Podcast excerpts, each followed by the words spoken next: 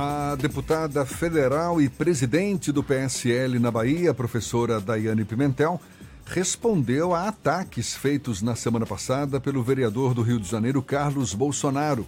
Carlos disse em uma postagem no Twitter que o pai, o presidente Jair Bolsonaro, não teria utilizado a imagem de pessoas do Nordeste, como a da deputada Daiane, para alavancar o nome dele quando ainda era pré-candidato à presidência.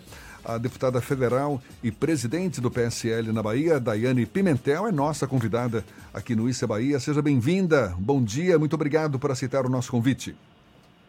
Bom dia, eu que agradeço. Estou muito contente de estar aqui com vocês do Isso Bahia. Um abraço, Jefferson, um abraço, Fernando, um abraço ao Rodrigo que entrou em contato e todos que estamos escutando agora.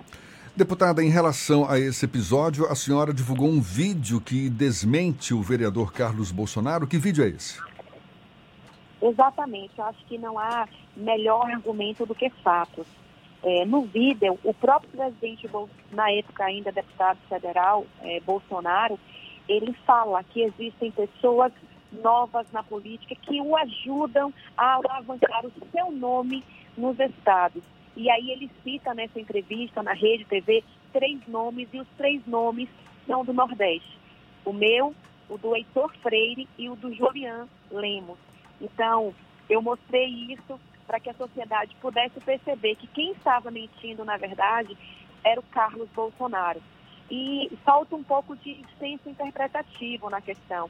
Quando eu disse que o Bolsonaro me procurou, me convidou e usou a minha imagem, eu obviamente não estava querendo dizer que por causa de mim, única e exclusivamente, ele teria virado presidente. O que eu estava falando ali naquele momento é que ele procurou pessoas com essa, com esse currículo, pessoas novas, pessoas sem máculas, para poder alavancar o seu discurso de que ele vinha combater o sistema e a velha política. Então, ele usou ali de uma má interpretação intencional para poder me dar uma resposta extremamente pífia.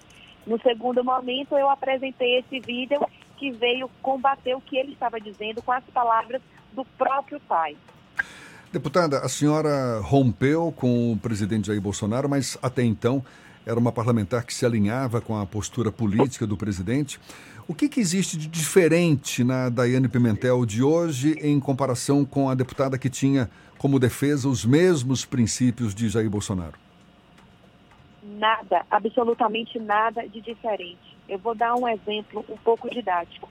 É como se eu tivesse uma amiga e de repente eu me sentisse traída por esta amiga e não falasse mais com essa amiga. O que é que mudaria em mim? Nada. Minha vida continuaria a mesma. As minhas ideias, os meus projetos são os mesmos. Na verdade, quem mudou o comportamento foi o Bolsonaro. E diante a mudança deste comportamento, eu tive a minha reação. O presidente Bolsonaro, achando poucos arquirrivais que já tinha feito na época de campanha, achou por bem brigar com a única base sólida que ele tinha dentro do Congresso Nacional. E por que, que ele fez isso? Por poder, para proteger os filhos.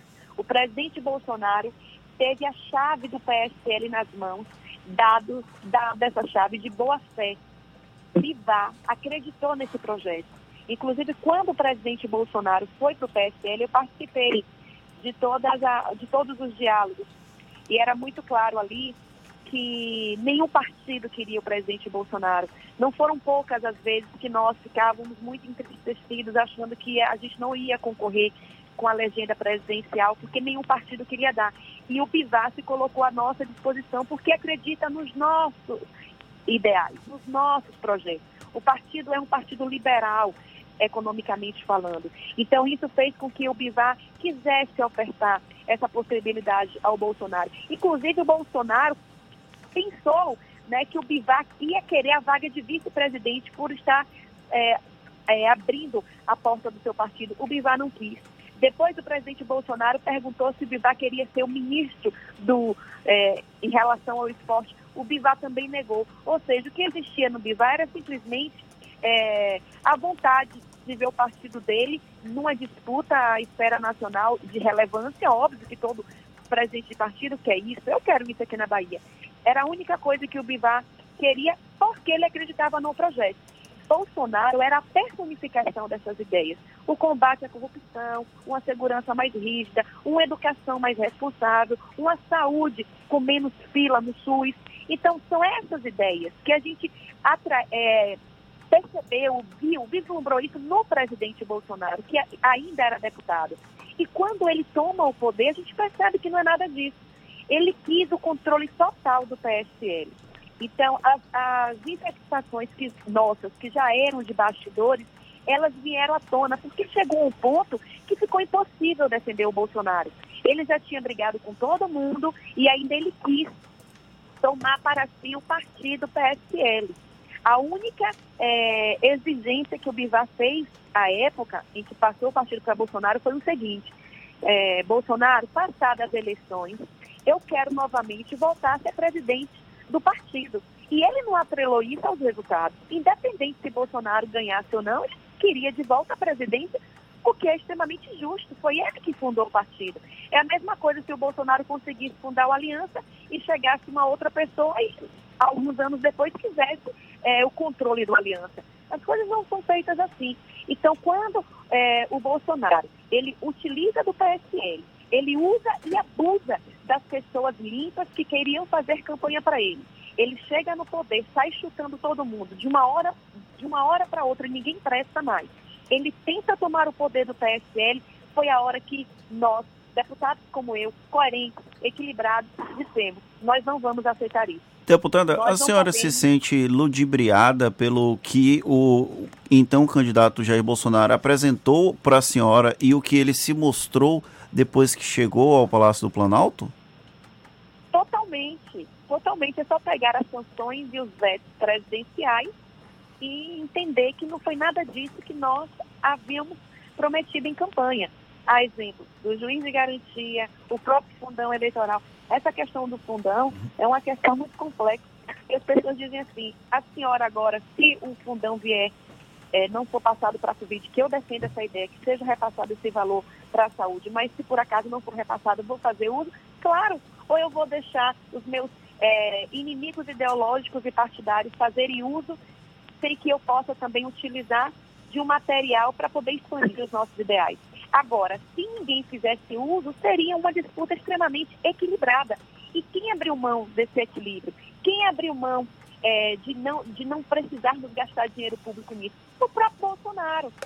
E agora, com essa celeuma que ele criou com o ministro, o ex-ministro Sérgio Moro, que é o ícone da, do combate à corrupção, a gente percebe que, de duas uma, ou Bolsonaro é uma pessoa desequilibrada, ou Bolsonaro deve alguma coisa na justiça. Resta-nos saber qual das duas opções é, e aí, através do inquérito que o decano Celso de Mello acabou de aceitar e vamos agora apurar e investigar, teremos a resposta. Deputada, a senhora foi uma aliada de primeira hora do Bolsonaro aqui na Bahia. Era considerada a principal bolsonarista e o grande, a grande voz defensora do presidente Jair Bolsonaro. Depois da eleição dele, começaram a surgir outras figuras que começaram a se atrelar ao presidente da República como se fossem legítimos representantes desse movimento político que foi batizado de bolsonarismo. A senhora acredita que houve um processo de aproveitamento dessas pessoas? São pessoas oportunistas da figura do presidente Jair Bolsonaro para, de alguma forma, chegar ao poder? São pessoas que raciocinam é, atrasado. São pessoas que buscam apenas é, se beneficiar de forma eleitoreira. Por que eu falo atrasado? Porque quando eu decidi apoiar o Bolsonaro, baseado nas ideias que ele defendia, que, é, que são as minhas ideias, Bolsonaro tinha 2% a nível nacional. Vocês acompanharam, vocês são prova disso. Então, quando que a professora Daiane rompe com o Bolsonaro? Eu rompi por escolha minha. Tenho provas, tenho mensagem aqui é, no meu WhatsApp do Bolsonaro me procurando. Então, o que, que acontece? Quando eu rompi, ele estava no auge do maior cargo da República, que é o de presidente. E mesmo assim, eu rompi, porque eu não poderia passar por cima dos meus princípios. Essas pessoas estão atrasadas essas pessoas ainda não se deram conta que Bolsonaro está caindo cada dia mais. Infelizmente, não é algo a se comemorar, porque nós acreditamos na figura dele. Agora, o que, que acontece? A gente tem que dividir. Existe um governo, existem ministros bons, a, por exemplo, o ex-ministro Sérgio Moro, Paulo Guedes, Tarcísio de Freitas, a própria Tereza Cristina, são bons ministros, são técnicos, seguindo um plano, que é o nosso plano de governo, um projeto de melhorar o Brasil. Bolsonaro é algo à parte, é uma pessoa que mais prejudica do que ajuda. Ele é uma figura de expressão, de muita expressão no governo, mas ele não é a única figura que faz parte desse governo. Então ele está definhando, os ministros já estão saturados, qualquer pessoa com um raciocínio lógico consegue verificar na face dos ministros o quão é difícil lidar com o temperamento de Bolsonaro, as mentiras e a hipocrisia dele. Deputada, Deputada Daiane, para a gente encerrar, o PSL na Bahia chegou a confirmar o seu nome como pré-candidata à Prefeitura de Feira de Santana. A senhora que é, inclusive, natural de Feira de Santana, e aí desenhando um cenário em que poderia enfrentar um ex-aliado seu, o deputado estadual Pastor Tom. Isso foi no início do ano. O que, que mudou de lá para cá? Quais são suas pretensões políticas daqui para frente? Então, eu estou numa espera de muita preocupação com a política que está acima. É, o que, que eu quero dizer com isso? Eu estou preocupada em saber quais são as posições do STF, do presidente Bolsonaro, dos governadores é, desse estado. Eu não estou preocupado com nomes que não têm a menor possibilidade de, de é, desenvolver uma postura digna dentro da política. Então, o que, é que acontece? Eu não tinha essa ideia de virar pré-candidato em Feira Santana, mas com o rompimento é, com o Bolsonaro, fez-se necessário porque o meu nome é o nome, é o nome de mais visibilidade dentro do PSL Bahia. Então, os pré-candidatos do PSL em Feira de Santana, a nossa comissão em Feira de Santana, solicitavam um nome forte para poder contrapor todos os ataques que nós estávamos recebendo e ser um nome mais forte para poder puxar o maior número de cadeiras para a Câmara Municipal. Então, eu me investi né, com a coragem que eu tenho para poder enfrentar essa pré-candidatura mais uma prova aí de que se eu fosse realmente um oportunista, eu não teria rompido com o Bolsonaro, eu me aproveito, até porque foi uma opção minha, eu teria me aproveitado é, da máquina pública federal, né, que é assim que funciona nos ritos políticos, você utiliza é, da máquina que está próxima de você, e eu abro mão disso tudo, eu vou com a minha cara, eu vou com a minha coragem e eu vou com os meus princípios, que esses sim é que são os que eu não posso abrir mão. Então, dentro da política de Feira de Santana, eu vislumbro como é, concorrente da altura é o próprio prefeito da cidade, o deputado Zé Neto, que é um deputado que tem uma carreira toda voltada para um lado ideológico, não é o meu, mas ele tem um trabalho dele. É, figuras como essas pessoas, que realmente estão é, ali é, junto comigo num patamar igual para que a gente possa fazer uma disputa justa e equilibrada, deixando, obviamente, a sociedade decidir por qual desses nomes é, eles vão optar. Tá certo. Deputada federal e presidente do PSL na Bahia, Daiane Pimentel, muito obrigado pela sua disponibilidade. Um bom dia para a senhora. Eu que agradeço. Um abraço a todos que estão nos ouvindo agora, para todos vocês do programa e estou sempre à disposição. Deus abençoe.